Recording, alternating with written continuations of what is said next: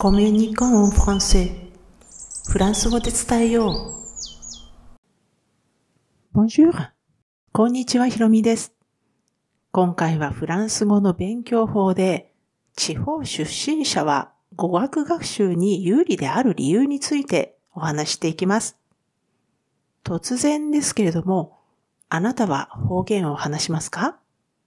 もし方言を話すなら、それは外国語を学習するときには有利になるっていうことを知っていますか？私はあの、首都圏で生まれ育ってるんですけれども、学生時代、地方出身の友達ができまして、ちょっと驚かされたことがありました。まあ、あの、それまで普通に話してた友達が、まあ、あの、家に電話まあ家にお邪魔してたりしてですね、まあ住んでるアパートなんかに私がお邪魔していて、で、まあ電話が鳴って出るとまあお母さんだったりするわけですよね、彼女にとって。で、そのお母さんだって分かった時点でもう途端に返信してしまったんですよね。で、まあ、あの、方言で話すからなんですけれども、まるで性格まで変わってしまったかのように、私の目には映りました。まあ、同じ日本語で話してるはずなのに、まあ、本当理解ができないなんていうこともしばしばでした。なんかね、バイリンガルみたいでかっこいいなって思ったことも一度や二度ではありません。で、ところで、学生時代からはもう、ちょっとまあ、時間が経ってからなんですけれども、まあ、急に結婚することになりまして、で、おまけに、まあ相手がフランス人でフランスに住んでいたっていうこともあって、まあ移住、私自身はフランスに移住することになりまして、まあその結果、バイリンガルにならざるを得ないっていう状況になりましたね。で、まあ今考えると、英語ですら苦手なのに、いきなりフランス語なんてちょっと無理があるんですけれども、もう後戻りはできませんでした。ね、環境とか時間なんかにまあかなりの制約があったので、で、おまけにあの、語学の勉強がもともと苦手だったこともあって、あもう私がもう、えいやって思いっきり、思い切って取り入れたのは、生まれ変わったつもりになることでした。もう一度赤ちゃんになったつもりで、フランス語を吸収しようって、まあ考えたというか、もう決心してしまいました。でね、まあもちろんもう本当もう甘く、あんまり若くはないっていう、まあ今からすればね、全然若かったんですけども、まあ当時もうあんまり若くはないなっていう自覚はあったんですけれども、本当にゆっくり勉強するなんていう余裕もなければ、ね、あの、いい先生、語学の先生についてまあそのね、あの先生を雇うお金もなかったですし、で、まあさらに言えばフランス語を諦めるっていう選択肢もなかったわけです。もうフランスに住んでいたのでね。で、こういう、まあ本当に三重苦だったので、常識的な方法はもう通用しないって思いました。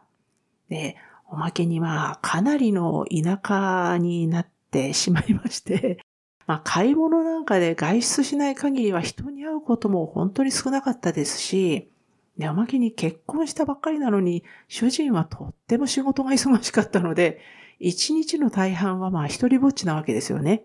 まあ田舎の人もいないような、あの、ポツンと一人で家にいました。で、まあ当時まだインターネットのない頃だったので、まあ、テレビとか新聞とかまあまあ本とかですね、そういうものしかなかったんですけれども、もう本当にもう一大決心をして、何でも、へえ、ふーんっていうつもりで接し、接しようとしました。で、意識的、意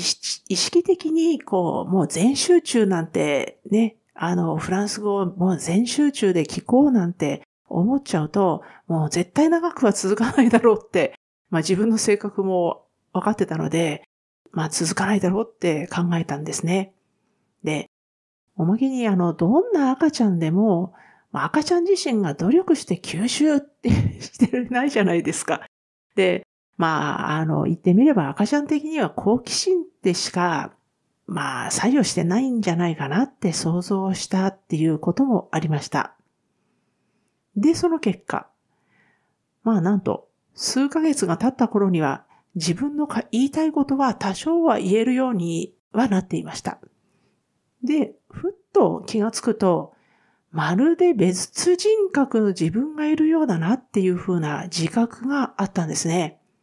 で、まあ、日本語、まあ、つまり私にとっての母国語で話している自分とは、まあ、かなり違う。フランス語を話している時の別の自分が出来上がってたんですね。わずか数ヶ月で。で、まあ、それはまあでも、あの、ちょっと振り返ってみると、学生時代に出会った地方出身の、まあ、方言をね、操る友人たちが、まあ、本当に地元の方言を話している時に別の姿を見せていたのに似てるって、そういうふうに気がついたんです。で、生まれ変わったつもりとか、赤赤ちゃんになったつもりになるっていうのは、まあ、他の人にアドバイスされたわけでも、まして学習方法としてネットなんかで調べたわけでもなかったので、まあ方言を話すこ、まあ友達のね、姿を思い出すまではかなり不安でした。正直言うと。で、私にはもう当時身近にバイリンガルとかトライリンガルなんていう人はあのいなかったので、本当にもう無謀とも言える挑戦だったんですね。で、でも方言といえども、まあ理解できない言語っていう意味では、私の中ではフランス語と同じだったので、まあ、あの、当時の友達の姿を思い出して、あ、これでいいかもなって、妙に安心できたのを覚えています。で、この生まれ変わったつもりになるっていう、まあ学習方法、まあ学習方法って言った言っていいのかちょっとわからないんですけれども、まあ、たまたま私の場合は、それは、あの、いろんな意味で最強だっていうことが後になって分かってきました。で、特に何人かの、まあ、あの、かなりのね、まあ、バイリンガルなんていうレベルではない、トライリンガルとか、さらにもう4カ国語、5カ国語、私最高で7カ国語を話すっていう人を知ってるんですが、あの、そういう人たちにね、太鼓判を押してもらったんですよ。で、あの、まあ、ちょっと不安だったんだけど、こういうふうに、あの、赤ちゃんになってみようと思ったんだよね って話を、まあ何人かにしているんですけれども、まあそういう人たちに、あの、それ、正解って言ってもらったんですね。で、まあそれが正解って言っていいのかなって最初は思ってたんですが、まあ間違いではなかったんだって確信できるようになったんです。で、こういう人たちはまあもう本当に口を揃えて、あの、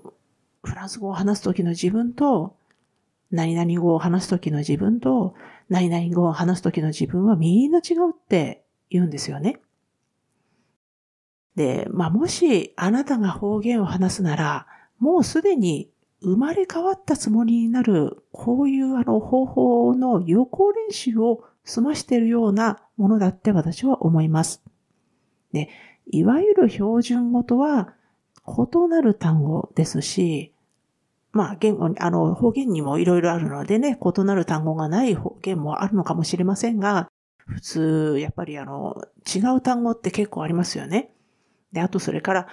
語調も違いますし、イントネーションなんかも本当に違ったりしますよね。そういうのをもうすでに身につけていて、標準語を話す自分と方言を話す自分っていう、まあ、すでに今2種類の自分を経験済みだから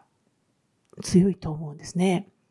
で、私の知るこの、まあ、何カ国語も操るような人たちっていうのは、2カ国語を話せれば3番目は楽になるし、さらに4番目、さらに5番目、もっともっと楽になっていくっていうんですね。まあ残念ながら私は方言を話せないんですけれども、もし話せていたら、まあ一大決心を始めして、まああの生まれ変わったつもり、赤ちゃんになったつもりっていうこの方法がもっとスムーズにあの進んでフランス語を吸収できていただろうなって思っています。えー、このエピソードはブログ記事としても投稿していますので、説明欄に該当する記事へのリンクを貼っておきます。まあ、あの、よろしかったらそちらもお使いください。では今回も最後まで聞いていただきありがとうございました。アビアンとまたね。